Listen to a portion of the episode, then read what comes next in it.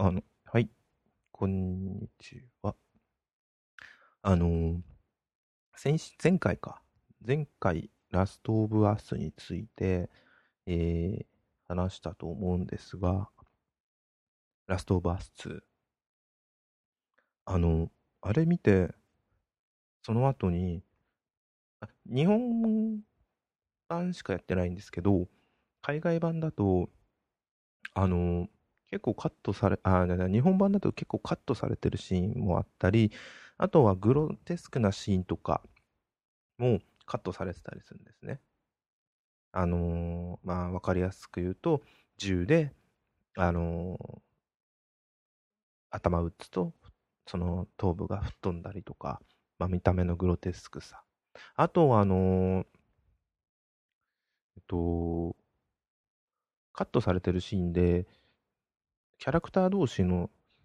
あのー性行為をしてるシーンがあるんですが、すごい変な表現だな。まあいいや。そこもカットされてたんです。それを見てみたんですが、これネタバレというか、私の疑問というか、ちょっと思ったんですが、アビーって男なの？なんだろう、身体的な男？いや、そういうことじゃなくて、あくまでそう見えちゃうだけでも、何ですか？そこまで投げかけるんですか？別にいいんですけど、なんか、もう、わけわかんなくなっちゃいますよね。でもちろん女性キャラクターっていうのは明確だとは思うんですが、体で男か女かっていうのを判断できないっていうのはわかるんですけど、私がちょっとそこいろんな部分、そういう疑問に出ちゃったんですよ。もしくは女性だけど、体も。だからそんなとこに疑問持つゲームなの？これとかいろいろ思いながら見てみました。どうでもいいですね。はい。っていうのがちょっと思いました。うん。そんなんですね。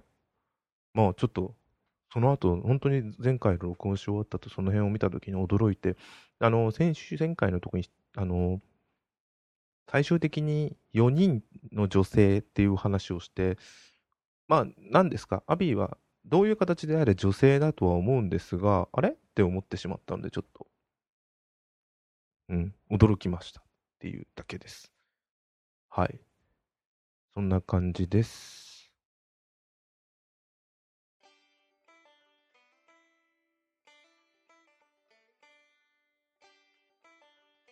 こんにちは。ということで、あ、こんにちは、こんばんは、のぶです。ということで、えー第99回のポッドキャスト。おお、99!5 年ぐらいかけてだから決して長い、えっ、と、早いペースではないですが、なんやかんやで99ですか。まあ、やってない、最近もやってなかったし、なんかよくわからないですし、内容なんて、そう、だからさ、人と比べると、内容の良し悪しなんて悪い方にばっか向いていっちゃいますね。悪い方ばっか見ちゃいますね。うん。だから、ラジオっぽいことをしたいのか、ただ、ポッドキャストとして、えーと、なんて言うんですかね。ブログの音声版としてやりたいのかっていう部分で、本当悩むんですよ。まあ、一番は気楽なんですけど、ちゃんと大げさにやろうとすると、きちんと時間をかけてやってしまう部分があると、それが重荷になって結果としてやんなくなっちゃうのかなとか。うん。まあ、とは言っても重荷、今の状況でも重荷になってないくせにやってないとかいう。だからまあ、いっか、やりたい時にやるで、とか、そんなノリでや考えてるんですね。うん。前回の、ただ、あのーまあ、人手が聞く可能性が少なからずあるなら、そこを意識した部分の喋りをした方がいいんだろうなとは非常に思います。あの、前回のそのラストアブアス2の感想も、あのーちょっと他の方の、あれは YouTube かな、まあ、ブログかちょっと覚えてないですけど、感想、レビューについていろいろ見させていた、見たんですが、あまりあの、まあ、クリア前で見ない方がいいと思った後に、クリア後にいろいろ見たんですけど、物語ネタバレありのやつを。で、そうすると、自分が話してたやつって、ただただ物語を、のあらすじを言ってるだけに自分、言ってるだけなような気がしちゃうんですね。っていうのが、他の方の内容っていうのが、ポイントをまず何点か上げて、それに対して、こうです、ああです、かあですっていう部分の、あのー意見を言ってるんですね。まあ、物語っていうのも物語として大切なんですが、ラストオブアス2とかに関して言うと、まあ、システムもありますし、ゲームとしてどうなのかっていうのもあると思うんですが、あ、そっかと思いながら、非常に勉強になります。ちょっと、まあ、前回のでまた改めてラストオブアス2について自分がどう思ったかはもう別に一旦はないんですけど、あ、あの、とりあえずプロプラチナトロフィーは取りました。うん。あの、卑怯の手を使えば時間さえかければ取れるもんなんで、そうやって取りました。はい。卑怯な手っていうのはチートっちゃチートですね。あの、今回のアップデートで増えたチートとかで、うん。取るようにしました。そんなんで、まあいいかと思って、やっていこうかなと思ってます。ちなみに今、音声こそ消してるんですが、フジロックの3日目のライブを、テレビで YouTube ライブを流しな、流して見てみます。ライブって言っても昔の過去動画ですが、それでもいいですね。金額こそ少ないですが、投げ銭もしたくなるような、昨日の今の清志洋さんとか最高でしたね。うん。まあちょっとその話はいいとして。はい、そんなんですね。ちなみに、えっ、ー、と、今日、今日の話については、ちょうど昨日見た映画について話したいなと思ってます。で、あとは、まあ、その、まずメインそれですね。はい。でちなみに見た映画というのが、えっ、ー、と、日本で言うと、えー、1999年、今から21年前公開の、えー、ジュゼッペ・トルナトーレ監督さんの、えー、あの、海の上のピアニストという映画ですね。えー放題が、あ、洋題がレジェンド・オブ・1900という、えー、映画です。有名な方で言うと、ティム・ロスですかね。あのー、主演の、主演のティム・ロスぐらいじゃないですか？すみません、他の方、実はこれ有名ですよ、この方って言ったらごめんなさい。私はそれ以外の方っていうのが、その当時は全然で、マックス役のブルイット、ん？プル、プルイット・タイラー・ビンスさんも、この前、あの、偶然、エージェン、え、ー、と、エージェント・オブ・シールドに出てて、悪い役としてぐらいしかなくて、あんま分かんなかったですね。うん。なんですが、まあ、えっ、ー、と、まあ、日本で99年公開の映画ですが、これが、えー、つい、先、この前の21日に、4K、うんと、4K デジタル修復版として再公開されました。なんですかね、なんでこうなったのかの権威までは書いてなかったんですが、その監督、ジュゼッペ・トルナトーレ監督もちゃんと監修した内,、えー、内容みたいで、その、で、あのー、今回 4K で、まあなんだろう、この映画、もちろん監督というのはあの有名なので言うと、あのー、なんだっけ。あれですよ。そう、ニューシネマ・パラダイスですね。が有名な映画ですね。で、その監督の、えー、当時の映画でだったんですが、音楽も同じ、えー、担当していた、今年亡くなりましたエンニオ・モリコーネ。今年の7月6日、もうつい本当先月ですね、亡くなりました。91歳で亡くなりになりましたエンニオ・モリコーネさんの音楽で、まさにあで、まあ、映画の内容としましては、本当にそのままですね、海の上のピアニストの話です。海の上で、えー、生まれて、1900年に生まれて、もう一生、生涯を海の上で暮らしたピアニストの話。まあ、もちろん実話ではありません。時代背景は実話です。第第一次、え、ー、とあ、第二次世界大戦もちょっと絡んで。まあでも全然出てきませんよ、戦争の話は。で、で、その海の上での、上の上の、なんか、あの当時見たときに、ちょっとタイタニックを思い浮かべるような感じの豪華客船の中でね、えー、海、生まれた、えー、生涯船を降りることのなかったピアニストの物語ってうん。なんで、ピアニストなんで、やっぱ音楽っていうのがすごい重要になってくるような映画になってて、でそこにエンニオ・モリコーネさんの音楽というのがすごいマッチしてて。私この本、あの最初、あ、この私この映画を見る前に先に、あのーなんだっけな。原作が、原作があるんだよな。そうそうそうそう。うーんと、原作の、アレサンドロ・バリ、パリッコ、バリッコ、バリッコさんの、あのー、海の上のピアニストというのがあって、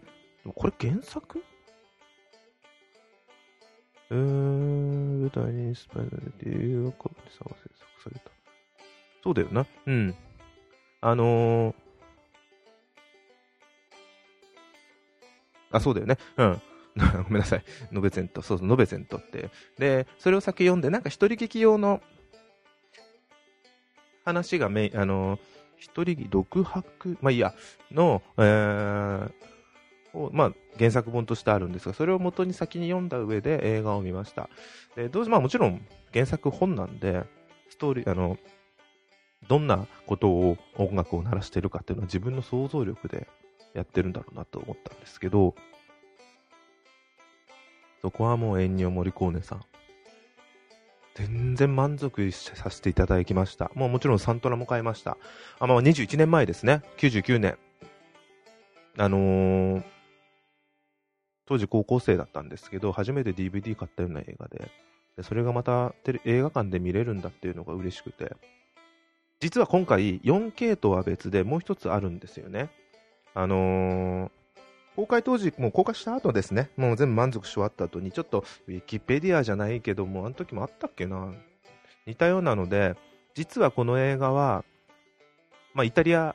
監督がイタリアなんですけど、本家イタリアでは、えー、日本だと125分なんですけど、本家イタリアでは160分の映画らしいんですね。要は45分、ん ?45 分 ?40 分弱、40分程度？本当に？まあ40分か。125なんか時間が、まあいいや。なんか40分ぐらいカットされてるんですよ。で、あのー、それが、まあ見たかったんですけど、で、いずれなんか DVD とかで完全版が出るのかなと思ったら、ずっと出なくて、そしたら来月、その、今回今 4K なんですけど、4K ではないんですが、完全版としてやっと日本でも公開されることが決まりまして、来月9月ですね、決まりました。そう、そうなんですよ。とうとうこれ、楽しみにしてて、21年間楽しみにしたものが ちょっとこれかっこいい。21年間待ってましたって。そうすると自分も年取ったなとは思うんですが で、あのー、まあそういうのもあって、すごい楽しみにした上に、まず久々に、ちょっと DVD がどっか行っちゃったんですよね。多分、まあ実家探せばあると思うんですが、改めて見直すという意味でも、えっ、ー、と、昨日かな、土曜日に、えー、ビスガーデンシネマの方、初めて行ったんですけど、に行って、えー、4K、4K 版の方、4K デジタル修復版の方を見に来ました。まあ、正直 4K だから何なのっていうのは分かりませんでしたね。まあ、もちろん綺麗だなとは思うんですけど、あの、別にそういう映画ではないと思いますし、じゃあ 4K じゃないもの、あの、映画館にありました。どれだけ綺麗になったかって。それ比べれば確かにわかるんですけど、じゃあ、当時のことに関してもそうですし、今見てじゃあ綺麗だな。いや、汚くはない。じゃあすげえ綺麗か。わかんないですね。でも、汚くはないし、そもそも綺麗だし、じゃあこれが 4K だから綺麗なのってのは分からなかったです。はい。ただ、なんかでもエンディングあれ、あれが本当なんですかね？短くなってましたね、歌流れずに。あ、ちょっと気になりましたけど。うん。ただね、見て、とは言ったって映画自体があの完全版じゃないんで、自分が何度も何度も何度も見たのと同じなので、ただ最近見てなかったんで、いろいろと思い出すこともありましたね。もう最初のアメリカっていうシーンだけで自分も泣いちゃいそうになりました。つかちょっと泣いちゃったかな。なんでそんなにいいのかっていうのも、語り尽くせないような映画ですね。単純に音楽がいいなっていうのと、いやもうそれだけにつきますね。ただ、20年経って改めて自分が30代になってこの映画を見た時に自分もいろいろとさすがに生きてきたんで全く何も経験してないわけではないなっていうのを実感しながらこの映画を見ると人の生き方っていうのが何が正しいんだろうっていうのはないんだなっていうのを普通に思いました。多様性で、まああのー、まあ、別にこれネタバレは別にいいと思うんですけど最後えっと、1900が船を降りずに爆破し、なんかこの辺も実はいなかったんじゃないかみたいなことで言ってるけど、まあ、そこはやめましょう。いるいないとかじゃなくて、いましたにした上で、船に降りず船が爆破されましたっていうので、そこで生涯を終えたっていうので、いいんですけど、あの、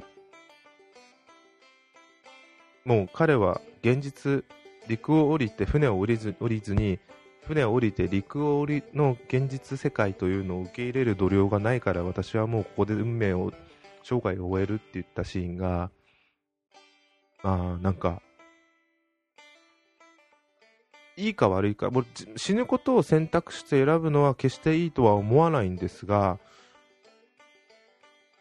まあ本当分かりやすいで言うと当時は高校生だからまだそこまですごくなかったんですけど今だとインターネットとかが分かりやすい情報型だとは思うんですよ。で、自分で取捨選択した上で正しい情報を選んでいくっていうのとか、あと自己責任って言葉が分かりやすくあると思うんですが、なんか、そんな中で、こんな情報がいっぱいある中で自分で選ぶなんて多分無理なんですよね。疲れるだけですよね。だからあの国が言っていることだったりとか、えー、目上の人、ちょっと権威がある偉い人、何でもいいんですけど、そういう別の立場の人からの意見を信じて進んでいこうとするのはすごい間違っていないというか、しょうがないなとは思う気がするんですよね。で、まあちょっと映画の話またちょっとずれちゃいましたけど、映画の話でもそういうので、あのまあ、1900が降りないって言ったのは、自分にはこんなでかい鍵盤、ピアノは弾けないっていうシーンが、そうだよな。見える範囲以外以上にも世の中が広がってることには自分には無理だっていうのを結論付けたことがすごい悲しいけどやたら納得してしまったんですね。ネガティブな意味ではないには聞こえたんですけど結果としてネガティブって捉えればそれまでですがなんか一つの生き方っていうのも現実にあるこれがこうだって決められるもんじゃないんだなっていうのをちょっと旬ともう号泣でしたね。マスクしてたから大変でしたよ。鼻水か。うん、久々に。ただ、大画面で見た映像というよりも音楽は本当に良かったです。対決の時の音楽と、あと、レコードで録音してる時の音楽、あと、揺れる船内でのピアノが動ピアノと一緒に揺れる船内での音楽、あの、ティム・ロスが、何考えてんだろうっていう顔。ただね、すごいモヤモヤしながら、俺も自分も、あん当時は何も思わなかったんだなと思ったのが、大人になったなと思ったのが、女性の室に入って、あの子にキスするシーンは、モヤモヤしました。いただけないな。自分なりになんか、消化するもの、これ例えば完全版見ればすごい納得するのか分かりませんが、もやもやしてみましたね。じゃあ、なんだろう。まあ、1900っては、すごい幼い性格なんだろうなっていうのはわかるんで、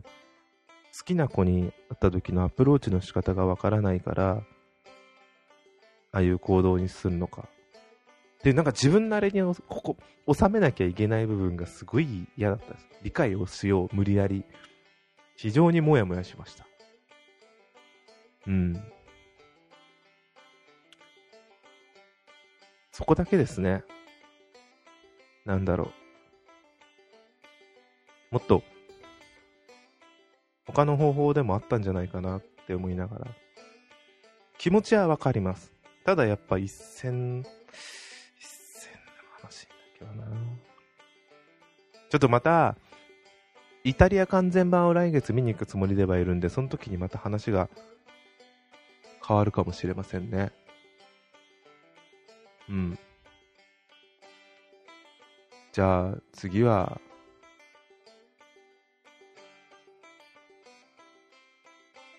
うん。ただ本当に、いい映画はも何十年かあっても変わんねえんだなっていうのは思いました。うん。で、その後に、まあ本当ごめんなさい、すごい、もうこんなんです、本当。あんま物語の部分は触れる必要はないと思ってます。もうあんまり一個一個の物語の重要さ、重要さっていうか、そういう映画ではないと思ってますんで、あのー、いや、重要ですよ。でもそれをどう感じるか、本当ここの部分で面白くねって言ったらそれまでで面白くないでいいと思ってます。私がなんか当時、今でこそ銀河ヒッチハイクガイドがナンバーワン映画になっちゃいましたけど、それまでは最初がインデンペンデスで、次、この映画だったんですね。海の上のピアニスト。これがずっと生涯ナンバーワンだったのに、まあ、銀河ヒッチハイクガイドが来て、それが上の回っちゃったんですが、こんな感じでいますんで、それだけすごい自分にとって思い入れが強い映画です。今それをまた見れるということが、あ、あの、レジェンドというか、は、バックトゥザフューチャーがあるんですけど、もう特命抜けて、ぜ、もう、違うところ、殿堂入りでバックトゥザフューチャーがあります。まあなんかそういう映画をまた今劇場で見られるってことだけでも自分は幸せだなと思いました。なんかそういう部分を企画してくれた方、ありがとうございますって感謝しながら見ました。初めて恵比寿ガーデンシネマに行きましたけど、やったらおしゃれな感じですね。シネコンばっか行ってるには、また全然違う映画館でした。あそこ自体も良かったです。はい。こんな感じですね。ちょっと映画の感想というか、うん。いい映画を見ました。まあ、その後、そうそうそう、その後あれなんですよ。家でずっとフジロック見た後に、あの、これはまた、また話せるとき話そうと思うんですけど、ホラー映画見ま見たんですよ。あの、あれで、プライムビデオで。それが、すごい面白くて、あのー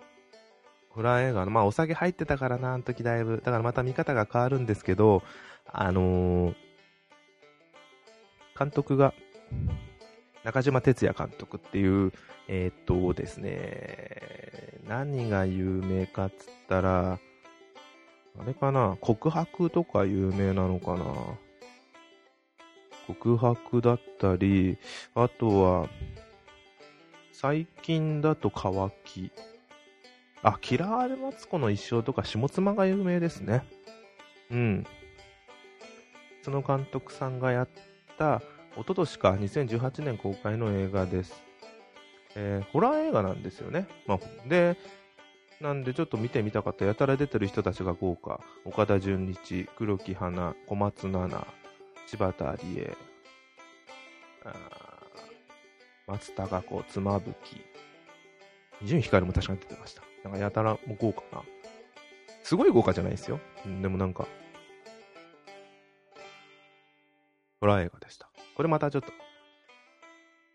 感想を話したいなと。そういえばアップロードも全然話してなかったね。まあいいや。でも映画ほんといいっすね。うん。見に行く、映画館で見る価値っていうのは全然あるんですよね。これから本当にあの、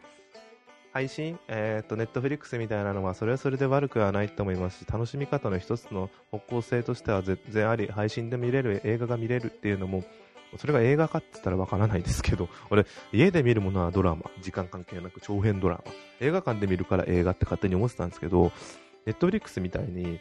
あのー、自社の制作したものを映画館ではなく、自宅で見るものでも映画っていう、だからアカデミー賞にノミネートされるようなものを作ってるっていうのが、それでも映画って言うんだっていうのが、時代は変わってんだなって勝手に思ってます。はい。じゃあ、そんなんで、